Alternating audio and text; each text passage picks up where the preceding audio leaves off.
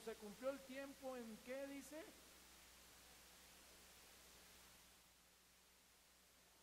¿Por qué no dice el tiempo de su muerte? ¿Por qué no dice el tiempo de la cruz? ¿Por qué no dice el tiempo que iba a estar tres días y tres noches eh, eh, eh, en la tumba? ¿Por qué no dice que era el tiempo en que le iba a quitar la autoridad a, a este mundo, a las tinieblas, a Satanás? ¿Por qué no habla de que era el tiempo donde después de pasar todo iba a resucitar? ¿Por qué habla del tiempo de ser recibido arriba?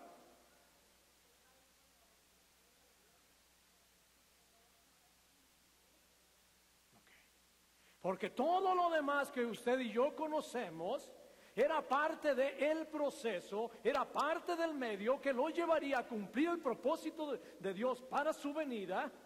Sí, pero él, el ciclo se cerraba en el cielo, no aquí en la tierra. Por eso dice la palabra de Dios, cuando llegó el tiempo en que él tenía que ser recibido arriba en el cielo. ¿sí? Entonces entendemos que aquí hay una perspectiva muy clara. Jesús sabía que iba a pasar por todo eso, pero Jesús sabía que todo eso era parte nada más de un proceso a través del cual se cumpliría el propósito de Dios, pero su destino final estaba en el cielo para cumplir ese propósito, porque después vemos que en su segunda venida vienen otras cosas. Pero aquí es importante entender cómo Jesús estaba viendo las cosas. Jesús estaba viendo la etapa, estaba viendo todo el proceso. Jesús estaba viendo, sí, el final. Jesús estaba viendo al final. Cuando se cumplió el tiempo y cuando nosotros no tenemos una perspectiva clara, vemos a un Jesús por etapas, pero no lo vemos a Jesús sentado en el trono, habiendo cumplido todo, habiendo vencido todo, y entonces es enfática la palabra, se cumplió el tiempo para regresar al cielo. Se cumplió el tiempo para regresar al cielo, entonces es importante la próxima vez que usted vea a Jesús, la próxima vez que usted platique de Jesús, recuerden nada más que esa primera venida termina en el cielo y no aquí en la tierra. ¿Sí? Eso es importante y ese es el Domingo de Ramos. Esa es la razón por lo que la gente sufre tanto y se conmueve y se aflige en estos días de una manera religiosa porque no está viendo en la perspectiva que Dios ve las cosas. ¿Se acuerdan ustedes que hubo un diálogo muy profundo donde Jesús está diciendo y lo vamos a ver un poquito más, más adelante? No, no, no me voy a adelantar. Ahora, otro aspecto que es importante que, que debemos tener claro, ¿sí? Es que todo estaba determinado para Jesús desde antes de venir aquí a la tierra. Estaba determinado el tiempo de su venida, estaba determinado el tiempo de su encarnación, estaba determinado el tiempo que iba a pasar por la pasión que pasó, por el bautismo de fuego que dijo él, cuando se acuerda que, dice Jesús, una vez le dice a los discípulos, ustedes pueden ser bautizados con el bautizo que yo voy a ser bautizado, y ellos dijeron, nosotros podemos ser bautizados, no sabían lo que decía, venía un bautizo de fuego a través de todo lo que pasó Jesús. ¿Sí? Entonces, ¿sí? Eh, ahí eh, vemos, ¿sí? Eh, de alguna manera, que Pedro le dice a Jesús, no, no, no, Señor, ¿cómo que vas a Jerusalén? No, no, no, no, ten cuidado de ti que no te vaya a pasar nada de lo que dijiste. Y dice, me eres piedra de tropiezo, porque tus ojos están puestos en el aquí y no en lo que viene, ¿sí? Entonces, bueno, aquí estamos viendo, ¿sí? Que tenía perfectamente determinado el tiempo de su venida y el tiempo de su regreso. Si usted pensaba que se fue antes, no se fue antes. El tiempo ha llegado. No estuvo un día más, no estuvo un día menos. Lo necesario. Ahora, ¿qué hizo? Eh, acabamos de leer nosotros cuando llegó el tiempo para subir arriba al cielo, ¿qué hizo Jesús? Afirmó que, o sea, tomó la determinación más difícil que tenía que tomar aquí en la tierra. Dice, el tiempo ha llegado, nos vamos a Jerusalén. Nos vamos al centro religioso donde me espera la muerte, la crucifixión, donde me espera todo, pero no lo voy a rehusar. No lo voy a rehusar y tampoco lo voy a posponer. Se llegó el tiempo y nos vamos. Y vamos a ver que en todo el tiempo el camino a Jerusalén siempre iba Jesús adelante. No eran los demás los que le tenían que recordar. ¿sí? Jesús sabía perfectamente lo que le esperaba en Jerusalén. Mateo capítulo 16, versículo 21 al 23. Mateo 16, 21 al 23.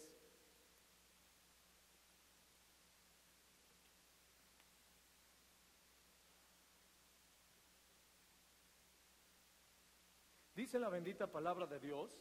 Desde entonces comenzó Jesús a declarar a sus discípulos que le era necesario ir a Jerusalén y padecer mucho de los ancianos, de los principales sacerdotes y de los escribas, y ser muerto y resucitar al tercer día. Dice la palabra de Dios, ¿desde cuándo dice?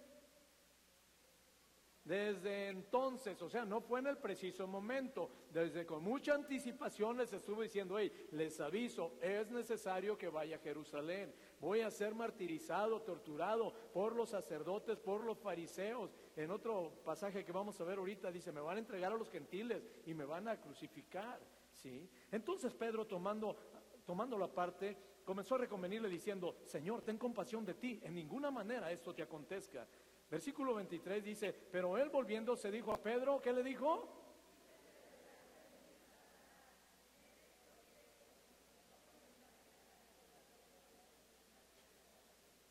Quítate. Es, tremendo. Quítate de delante de mí, Satanás. Me eres, me eres tropiezo porque no pones la mira en las cosas de Dios, sino de los hombres. Y la gente entonces dice, no, pues le dijo Satanás a Pedro. No, no, no. Si le dijo Satanás a Pedro, ¿qué nos podría decir a nosotros? No, no, no, no, no, no, no le estaba diciendo eres Satanás. Dice, apártate de mí, Satanás. Estás tentando a Pedro y me estás tentando a través de Pedro. Tú sabes que yo voy a enfrentarme a esto y estás tratando de usar a un hombre para que en esa tentación difícil yo claudique y entonces en vez de ir a la cruz le saque la vuelta a esto y me regrese al cielo sin ir a la cruz. ¿Sí ves la estrategia del diablo? El diablo sabía que la única manera de ser derrotado era que Jesús fuera a la cruz. Entonces cuando Jesús dice voy a la cruz, inmediatamente llega un pensamiento a Pedro y Pedro dice, no, ninguno te acontezca. Y dice, apártate de mí, Satanás, no estés tocando a Pedro. Y a Pedro le dice, tu problema, Pedro, es que estás poniendo las cosas, la, la mirada en las cosas de este mundo y no en las cosas del cielo. Cuando tú y yo ponemos las cosas de este, eh, la, la, mira en las cosas de este mundo y no las del cielo, frecuentemente vamos a ser piedra de tropiezo para alguien más. Para alguien más. Mateo capítulo 20, versículos 17 al 19.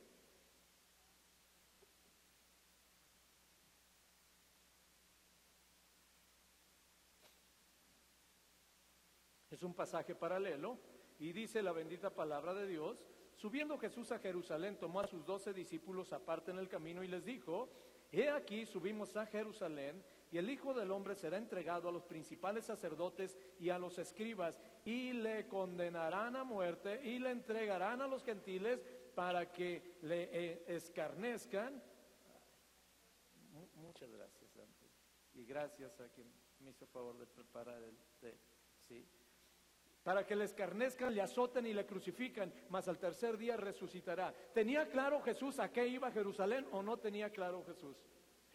Entonces es importante, ¿sí? algunos han dicho, este era un encuentro con su destino y él dio el primer paso, no esperó que, a que, a que las cosas o las circunstancias se dieran, él dio el primer paso, es necesario, él dijo que yo vaya a Jerusalén. ¿Sí? Ok.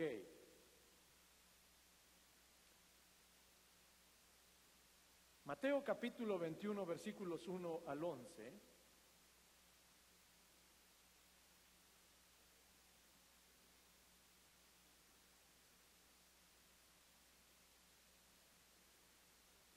Yo voy a leer los primeros nueve versículos, ¿sí? y el 10 y el 11 los leemos congregacionalmente. Dice la bendita palabra de Dios, cuando se acercaron a Jerusalén, o sea, todavía seguían en el camino, todavía seguían, y vinieron a Betfagé, al monte de los olivos, Jesús envió a dos discípulos diciéndole, id a la casa que está enfrente de, de vosotros, y luego hallaréis una asna atada y un pollino con ella, desatadla y traédmelos.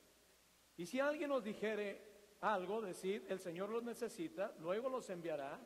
Todo esto aconteció para que se cumpliese el dicho por el profeta cuando dijo, He aquí tu rey viene a ti, manso y sentado sobre una asna, sobre un pollino hijo de animal de carga. Y los discípulos fueron e hicieron como Jesús les mandó, y trajeron el asna y el pollino, y pusieron sobre ellos sus mantos, y se sentó encima. Y la multitud que era muy numerosa tendía sus mantos en el camino y otros cortaban ramas de árboles y le tendían en el, las tendían en el camino y la gente iba delante y la que iba atrás aclamaba diciendo, Osana al Hijo de David, bendito el que viene en el nombre del Señor, Osana en las alturas. Versículo 10 leemos congregacionalmente, dice, cuando entró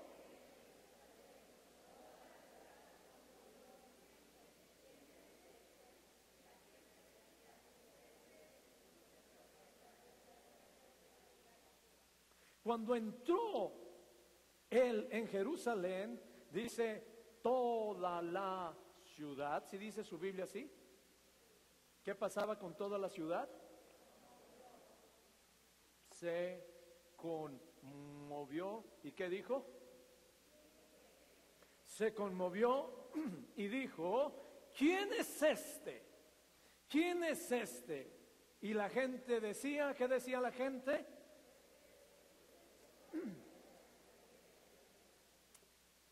Este es Jesús, el profeta de Nazaret de Galilea.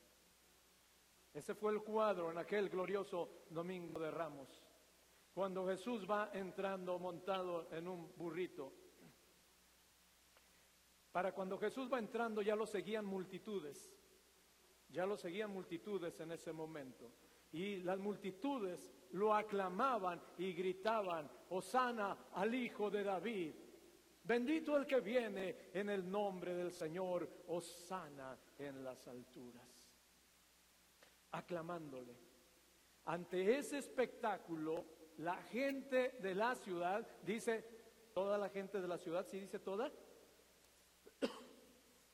perdón, perdón, perdón, un, favor. ¿Me pudieran, ¿Me pudieran calentar el té? Mi reina, gracias. Le ruego me, me, disculpe. Toda la ciudad se conmovió. Se conmovió y preguntaron quién es este. ¿Por qué preguntaron quién es este? ¿Por qué cree que preguntaron quién es este? ¿Porque tenían claro quién era?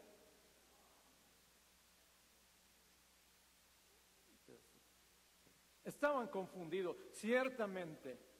Pero antes de preguntar qué pasó con ellos, dice, ¿toda la ciudad se qué? ¿Por qué se conmovió la ciudad? ¿Por qué cree que se pudieron ver conmovidos cuando lo ven? Claro, era un espectáculo conmovedor, pero ¿por qué, qué fue lo que los llevó a conmoverse cuando vieron a Jesús? ¿Era alguien importante muy bien? ¿Se cumplía una profecía en él? Muy bien, el asunto es que no estaban conscientes de que se estaba cumpliendo la profecía. Si estuvieran conscientes que estaba cumpliendo la profecía, otra cosa hubiera pasado. Pero bueno, ¿sí, Vicky?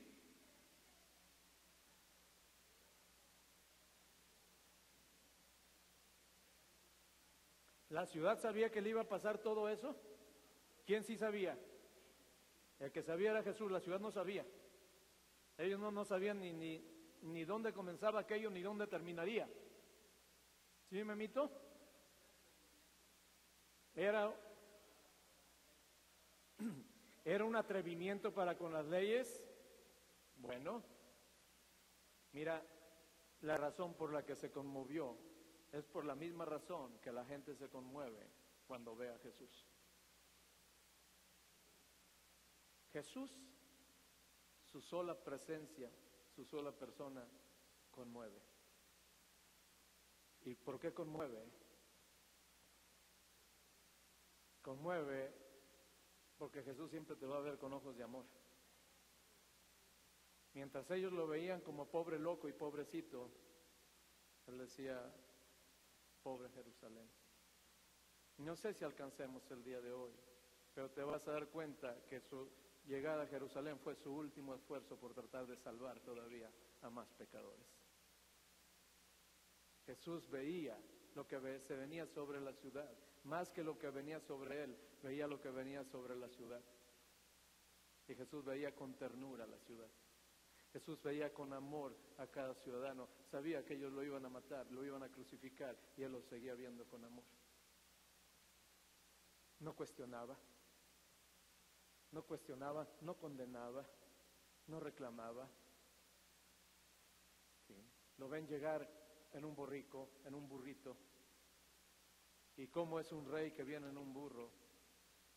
Había cosas que no checaban. Quiero decirte el día de hoy,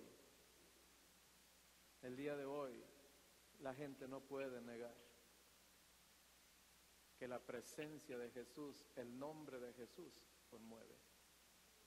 No puede negar. Ellos se conmovieron porque es un amor incondicional porque es un cuidado excepcional, porque su gracia y su misericordia está a flor de piel cada día. Claro que conmueve. El problema de la gente con Jesús no es Jesús por sí mismo, es lo que les representa Jesús.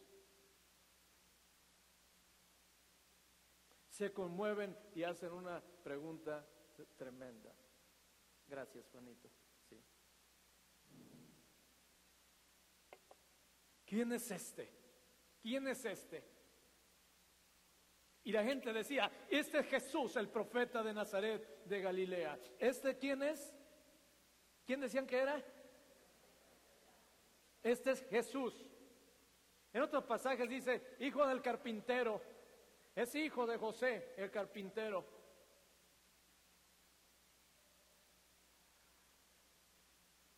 Quiero eh, eh, aquí inicia realmente algo que a mí me, ha conmovido, me ha conmovido, sí, porque yo sigo escuchando el día de hoy gritar esa misma pregunta. Es una pregunta que para muchos sigue sin respuesta. ¿Quién es este? ¿Quién es este?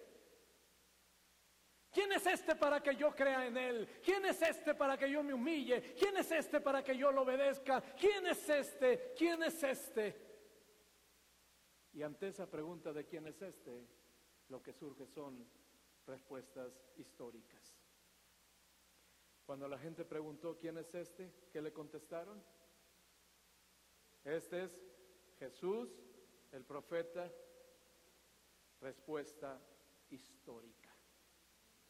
Y una respuesta histórica jamás va a cambiar la vida de una persona. Hoy día tenemos respuestas históricas y tenemos respuestas religiosas. Preguntan quién es Jesús y estamos listos o está la gente lista para decir, Jesús, bueno, Jesús es el niño Dios. Jesús es el que fue crucificado en una cruz. Jesús fue. ¿Quién fue Jesús? Hay cualquier cantidad de respuestas históricas. Nada más te digo, la respuesta histórica no cambia en nada la vida de una persona. Las respuestas históricas no cambian en nada la vida de una persona.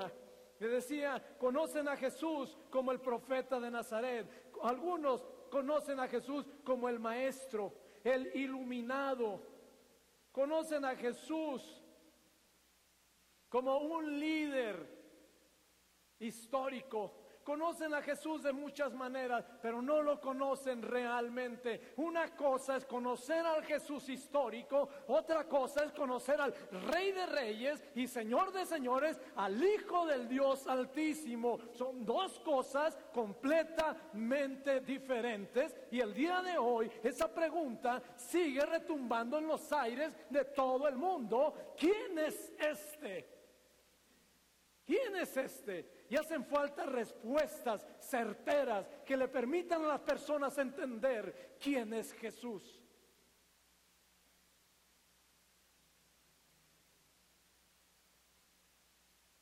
Cuando conocerán al Dios de la gracia, de la misericordia, cuando conocerán al Dios que es justo, cuando conocerán al Dios que perdona pecados, cuando conocerán al Dios que resucita muertos, cuando conocerán al Dios que levanta enfermos, cuando conocerán al Dios que restaura matrimonios, cuando conocerán al Dios que transforma vidas, que transforma corazones, cuando conocerán si lo único que conocen de Jesús es el Jesús histórico. Te quiero decir una cosa, cuando compartí de la idolatría, Te dije, cuando el hombre no tiene claro quién es Dios, entonces el hombre construye un Dios en su imaginación. Y hay mucha gente en este mundo que tiene en su mente al Dios de su imaginación, pero no al Dios de la Biblia. Por eso Juan capítulo 5, versículo 39.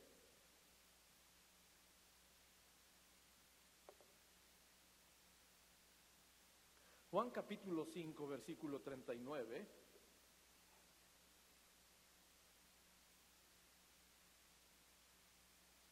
Está proyectado, está proyectado, Jesús sabía perfectamente, Jesús sabía perfectamente que esta pregunta de manera recurrente se estaría formulando y entonces 5.39 podemos leer congregacionalmente, dice la bendita palabra de Dios, escudriñad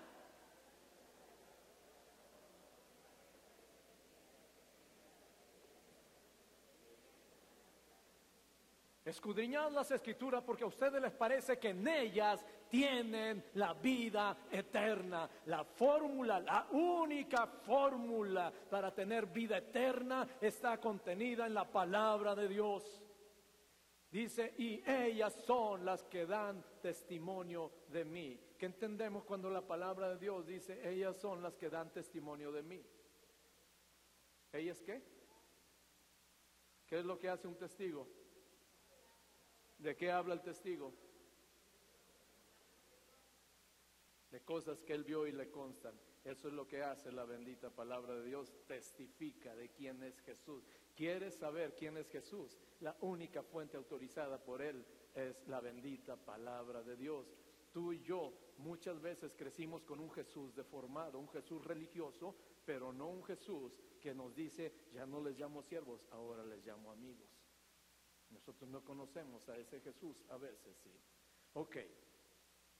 Le decía, la gente siempre se ha preguntado, de una manera o de otra, ¿quién es este? Lucas capítulo 7, versículos 36 al 50.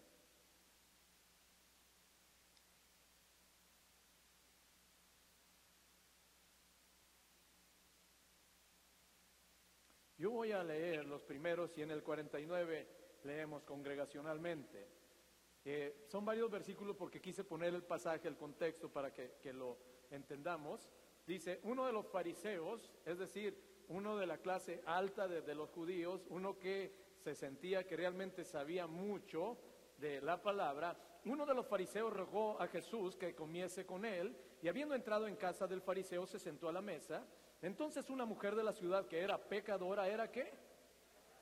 Al saber que Jesús estaba eh, a la mesa en casa del fariseo, trajo un frasco de alabastro de perfume y estando detrás de él, a sus pies, llorando comenzó a regar con lágrimas sus pies y las enjugaba con sus cabellos y besaba sus pies y los ungía con perfume.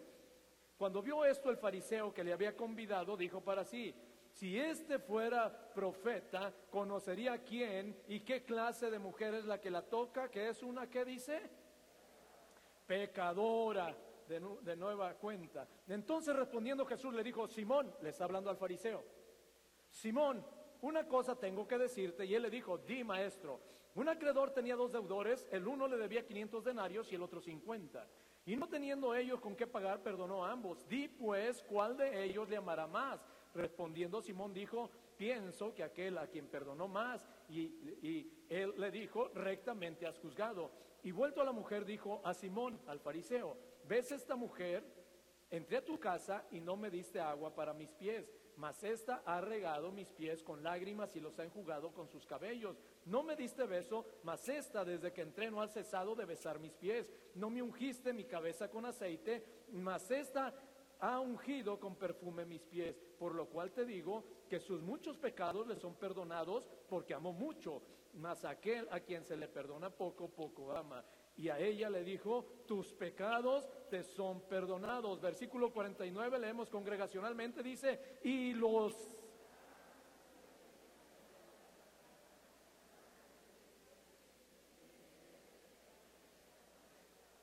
¿Quién y los que estaban juntamente sentados a la mesa comenzaron a decir entre sí, ¿quién es quién? ¿Quién es este? ¿Quién es este que también perdona pecados. ¿Quién es este? Y ante esa pregunta el día de hoy, ¿quién es el que se va a parar al frente y decir, es Jesús de Nazaret? ¿Quién es el que va a hablar quién es? ¿Quién es este? ¿Quién les va a hablar de ese Dios perdonador? De ese Dios que no desecha, de ese Dios que ama, que abraza, que lava, que limpia. ¿Quién les va a hablar de ese Dios que no condena si se arrepienten? ¿Quién? ¿Quién les va a hablar? Solo uno que conozca realmente a Jesús como el Hijo de Dios, como su Rey y Salvador. Fuera de eso, lo que la gente va a recibir van a ser respuestas históricas o respuestas religiosas. ¿Quién es este? Esa pregunta no es nueva. Esa pregunta lo están haciendo los judíos ahí. Los que creían conocerlo todo llegaron a preguntar quién es este. Marcos capítulo 4 versículos 35 al 41.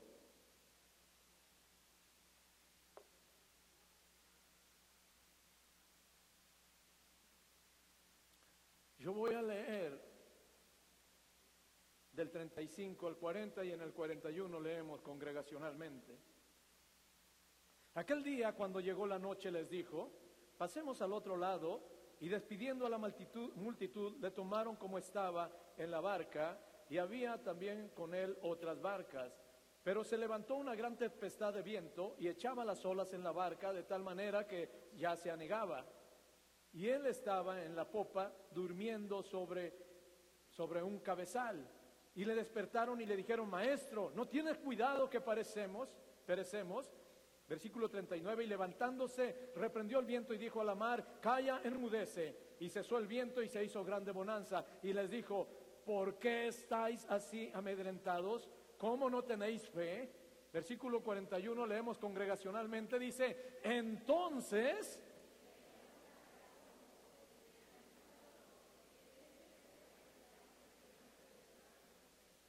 Y dijeron, ¿quién es este que aún el viento y el mar le obedecen? ¿Quién es ese que aún la naturaleza misma se le sujeta? ¿Quién es ese que habla y las montañas se vuelven valles?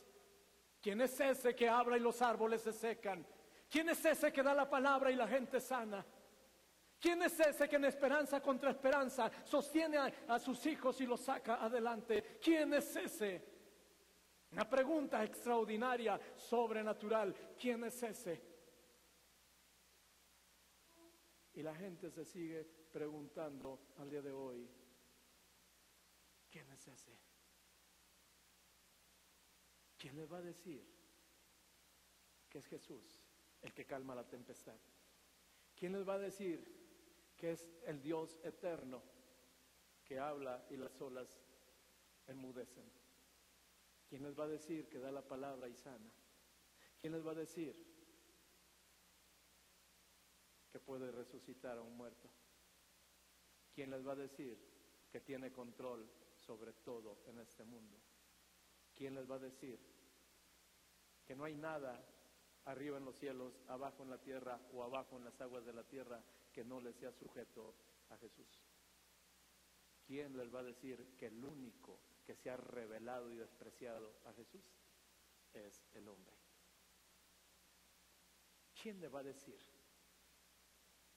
¿Quién le va a decir hoy día? Porque esa pregunta que hace dos mil años se formuló, ¿quién es este? Esa pregunta normalmente le va a seguir una respuesta histórica. Es Jesús, el profeta de Nazaret de Galilea. Es Jesús es el Cristo, respuestas dogmáticas, sin un conocimiento experiencial de quién es Dios. Si sabes que hay gente que habla de Dios pero no lo conoce. Si sabes que hay gente religiosa que jamás ha tenido un encuentro personal con Jesús. ¿Quién es este? Que aún el viento y el mar le obedecen. Esas preguntas requieren una respuesta. La pregunta es, ¿quién va a dar respuesta a esa pregunta? ¿A quién crees que le toca dar respuesta a esa pregunta? Sí. Nada más que nadie puede dar lo que no tiene. Si nosotros lo que tenemos es un conocimiento histórico religioso de Jesús, eso es lo que vamos a dar por respuesta cuando se nos haga esa pregunta. Si nosotros conocemos a Jesús de una manera experiencial, le vamos a decir, no te preocupes. Y tú le vas a hablar de lo que ha sido tu experiencia con el Señor. Tú no puedes, tú no puedes hablar de un Dios perdonador si no es porque primero Dios te perdonó a ti. Tú no puedes compartir de un Dios que transforma corazones si es que no ha transformado tu corazón. Es muy diferente. Es muy diferente. Me impacta el apóstol Pablo. Me impacta el apóstol Pablo cuando él se convierte. ¿Sabes cuál era lo que, lo que predicaba el apóstol Pablo cuando se convierte? Si tú crees que eran tratados de teología, si tú crees que era todo lo que sabía, ¿sabes cómo él predicaba? Al principio. Ya después hizo muchos enredos, pero al principio ¿sabes cómo predicaba? ¿Sabes cuál era su predicación? Cuatro palabras era su predicación. Lo único que él decía, Jesús es el Hijo de Dios. Jesús es el Hijo de Dios. Jesús es el Hijo de Dios. Esa era toda su predicación. En otro tiempo Él perseguía a, los cristianos. En otro tiempo Él negaba que Jesús fuera el Hijo de Dios. Negaba que fuera el camino. Cuando este varón fue tocado por el Señor, algo sucedió en lo profundo. Que entonces aquel Dios que perseguía ahora lo servía. Y su predicación fue contundente, fue radical. Jesús es el Hijo de Dios. A lo mejor la introducción era, ustedes conocerán que en otro tiempo yo perseguía a Jesús, yo perseguía a los cristianos, pero yo tuve un encuentro con Jesús y ahora testifico que Jesús es el Hijo de Dios, Jesús es el Hijo de Dios, Jesús es el Hijo de Dios. Esa era su predicación. Y eso hacía que la gente se simbrara, unos para bien y otros para mal, pero ninguno podía quedar indiferente ante esa poderosa predicación.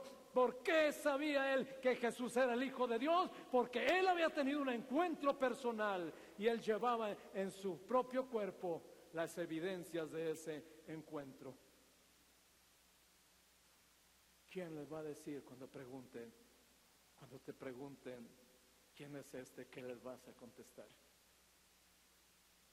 Y mira que va a haber tiempos donde la gente va a preguntar, ¿quién es este? La gente tiene hambre de conocer. Pero si tú y yo no hemos tenido una experiencia con Él, tú y yo nos podemos quedar con un Jesús histórico, con un Jesús dogmático y nos habremos perdido al Jesús que todo lo que toca lo transforma. ¿Quién es este que aún los vientos y el mar le obedecen? Te comento, no hay nada no hay nada excepto el hombre que no se sujete y se someta a Jesús. No hay nada. Y el hombre para su necedad y su perdición todavía se revela. Lucas capítulo 5, versículo 17 al 21.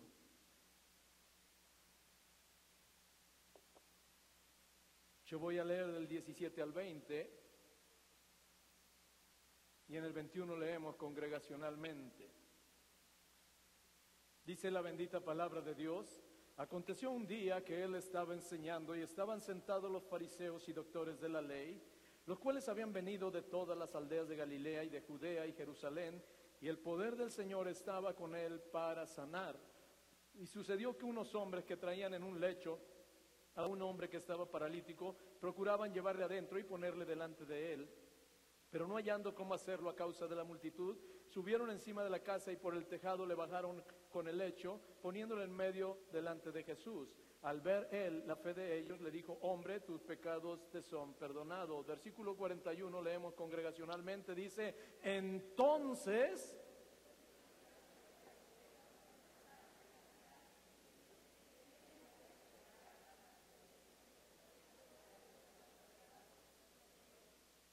Entonces los escribas y los fariseos comenzaron a cavilar diciendo, ¿quién es este? Si ve otra vez la pregunta, ¿quién es este? Porque Jesús golpea la mente de los intelectualoides, Jesús golpea la mente de aquellos que creen que saben algo, Jesús golpea la mente de aquellos que creen que tienen méritos suficientes para hacer algo en esta vida. Los golpea completamente y llegan a preguntar, ¿quién es este que desafía las estructuras? ¿Quién es este que desafía el pecado? ¿Que desafía la naturaleza? ¿Quién es este? ¿Quién es este que se atreve a perdonar pecados si pecados solo puede perdonar Dios? ¿Quién es este?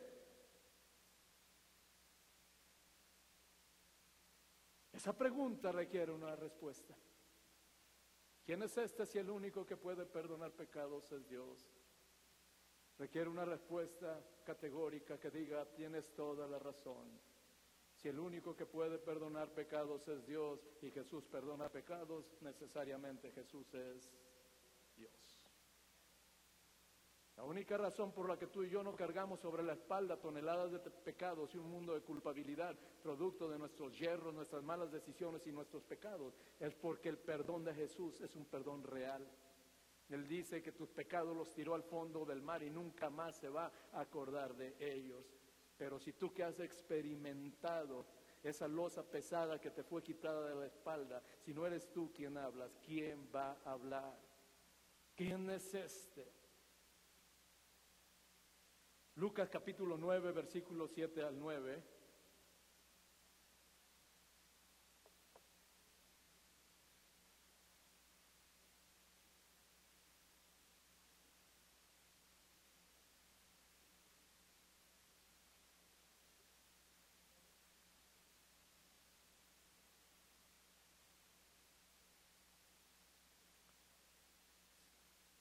Leo 7 y 8 y en el 9 leemos congregacionalmente.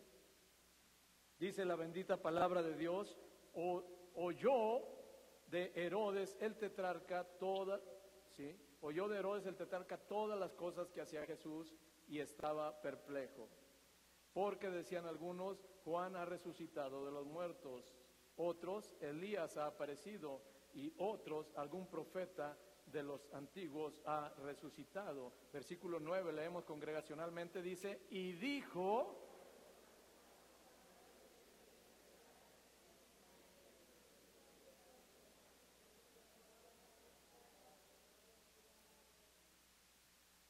Y dijo Herodes, a Juan yo lo hice decapitar. No puede ser nadie de los que ustedes dicen. No puede ser nadie de los que ustedes dicen. ¿Sí? Él perfectamente, si tira baja todas las premisas y entonces dice, si no son nadie de los que ustedes dicen, entonces, ¿quién pues es este? ¿Quién pues es? Si Jesús no es lo que tú y yo creíamos cuando teníamos tres años, si Jesús no es lo que creíamos cuando teníamos diez años, si Jesús no es lo que nos dijeron que era, si Jesús no es lo que el mundo dice que es, entonces, ¿quién es Jesús? Son preguntas que requieren una respuesta. No sé estas preguntas se formulan de muchísimas maneras abajo. Afuera de aquí se formulan de muchas maneras. A lo mejor la pregunta no es literal. La pregunta no es ¿quién es este? A lo mejor la pregunta puede ser, híjole, ¿quién me puede ayudar? O sea, donde estoy, nadie puede hacer nada por mí. Eso es lo mismo a quién es este. O sea, me hablas de Jesús, pero ¿quién es? ¿Quién es este? Ahora, te quiero eh, decir que afuera será común escuchar ese tipo de respuestas a ese tipo de preguntas. Pero en esta mañana yo me quiero dirigir a ustedes.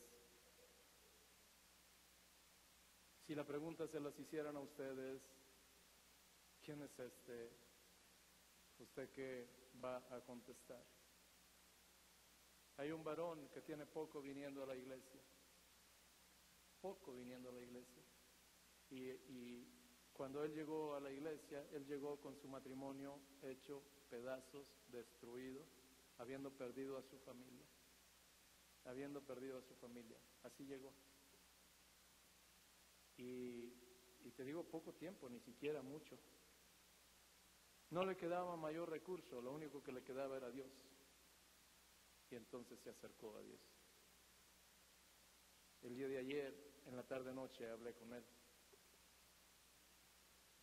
Y le pregunté cómo estaba. Y bueno, es increíble lo que ha sucedido en este poco tiempo. En este poco tiempo, Dios ha restaurado cosas que ni él se imaginó que podría restaurar. Y él no platica del Dios que le platicaron, él platica del Dios que transformó su vida, que transformó su pensamiento, que transformó su corazón, que transformó sus actitudes, que transformó su manera de amar, que transformó la manera de dar honra a su esposa. Él platica del Dios que cuando ya lo había perdido todo, se lo regresó todo y con creces. Él platica del Dios que dice, me tiene en la mejor etapa de mi vida. ¿Y sabes qué me dijo al final? Dice, platico con la gente, pero todo el mundo me habla y me dice que estoy mal, todo el mundo me dice esto, todo el mundo me dice aquello y otro montón de cosas. Y yo lo único que le digo a mí, no me importa lo que tú digas, yo lo único que sé es que mi matrimonio estaba destruido y hoy soy feliz en casa, lo único que sé que yo estaba perdido completamente y hoy tengo esperanza. Tú puedes seguir hablando, tú puedes seguir eh, cuestionando el camino por el que yo voy avanzando, no me importa porque yo llevo las evidencias, las evidencias en mi propia vida, en mi propio matrimonio del poder de Dios. Entonces, ese tipo de respuestas son las que le golpean la cara al más ateo del mundo. Ese tipo de respuestas. Como un ateo que dice que no hay Dios, o como un antiteísta que para su desgracia se la pasa peleando con Dios. ¿Cómo puede sostener ¿Cómo puede sostener una teoría, una postura, una creencia frente a una evidencia? ¿Cómo? ¿Cómo puede sostener que Dios no existe? Y el otro día testificamos, ¿cómo puede sostener que Dios no existe? Cuando sabe perfectamente que ha resucitado muertos. ¿Cómo puede sostener que Dios no existe? Cuando ha visto un cambio radical en la vida, en su propia vida. Son preguntas que afuera se formulan y requieren una respuesta. Pero tú y yo podemos conocer de manera experiencial quién es Jesús, o tú y yo podemos tener una reseña histórica de quién es Jesús. Nos podemos saber toda la genealogía de Jesús, si usted quiere, y con todo y eso podemos tener conocimiento, pero el conocimiento envanece y no pasa absolutamente más. ¿Quién es pues? ¿Quién es? Si no es si no es B, si no es C, si no es Elías, si no es Juan el Bautista, entonces, ¿quién es? Preguntaron judíos, preguntaron fariseos, preguntó la gente del pueblo, preguntaban gobernantes, todo mundo se hacía la misma pregunta. No era cuestión de un sector social. Todo, la pregunta era la misma. ¿Quién es este? ¿Quién es este?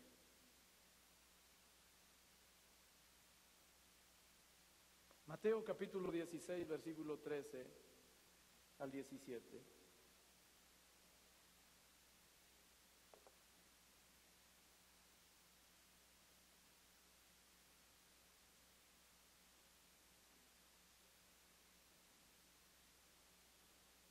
Mateo capítulo 16, versículo 13 al 17. Dice la bendita palabra de Dios, viniendo Jesús a la región de Cesarea de Filipo, preguntó a sus discípulos diciendo, ¿quién dicen los hombres que es el Hijo del Hombre? Puede leer conmigo eh, el versículo 14, dice, ellos dijeron, ¿qué dijeron?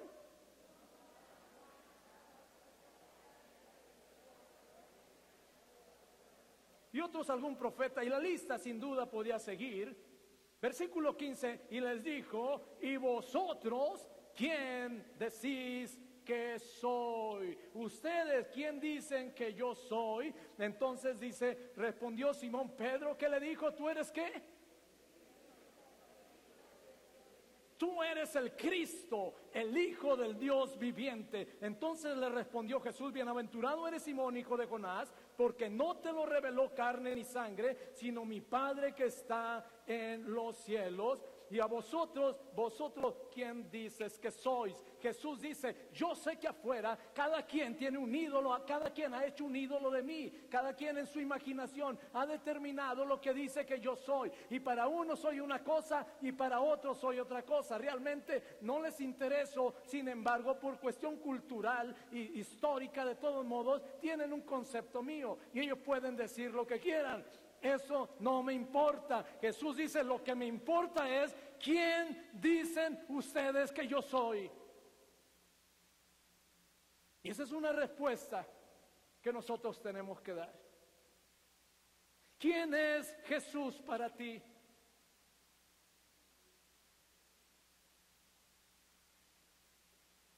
¿Quién es Jesús para ti?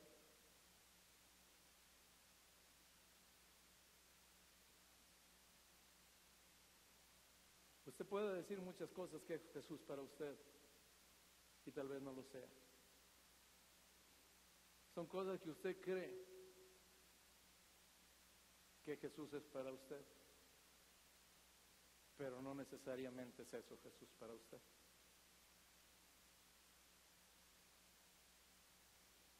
Es normal sentir miedo alguna vez. Es normal pero no es normal vivir en temor. Si usted el día de hoy está pasando por una situación y tiene temor en su vida, tendría que decirle que tal vez todavía no conoce al que dijo que su perfecto amor echa fuera todo el temor. Y entonces tiene un concepto histórico, pero no es una realidad en su vida. Si usted el día de hoy está preocupado porque qué va a comer el día de mañana, qué va a beber, si tiene para pagar la renta, si no tiene para pagar la renta, tal vez Jesús siga siendo un concepto histórico en su cabeza. Porque la palabra de Dios dice, joven fui y envejecido y no he visto justo desamparado ni sus hijos que me diguen pan. Pero mientras eso no sea una realidad en tu vida, tú vas a estar bregando con ese tipo de situaciones. Respondió Simón Pedro y dijo, tú eres el Cristo, el Hijo del Dios viviente. ¿Cuántos discípulos eran? ¿Cuántos eran? Los que él llamó, pues los que se agregaron después fueron multitudes, pero los que él llamó fueron doce. ¿Y de esos doce cuántos contestaron? ¿Y qué pasó con los otros once? Nosotros once decían que padre que está aquí con nosotros Jesús, que nos quita todas las broncas. Pero el día que si Jesús se muere o Jesús se va, quién sabe qué va a pasar de nosotros. Tú eres el Cristo, el Hijo del Dios viviente. Entonces le respondió Jesús, bienaventurado eres Simón, hijo de Janás, porque no qué.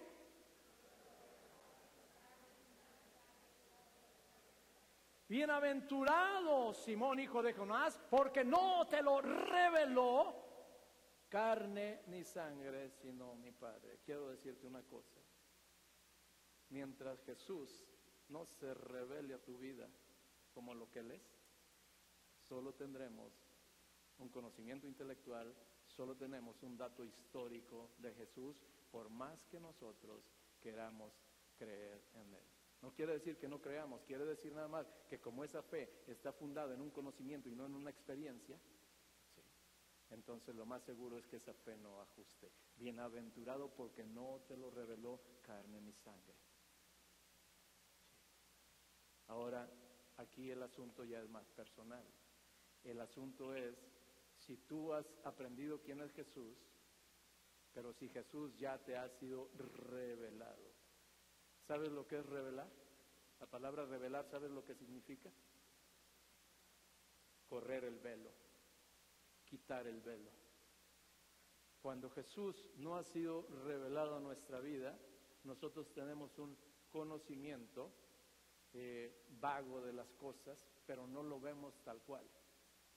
Hasta que llega el Señor y entonces nos lo revela, corre el velo y entonces dice la palabra de Dios que nosotros lo vemos a cara descubierta como en un espejo.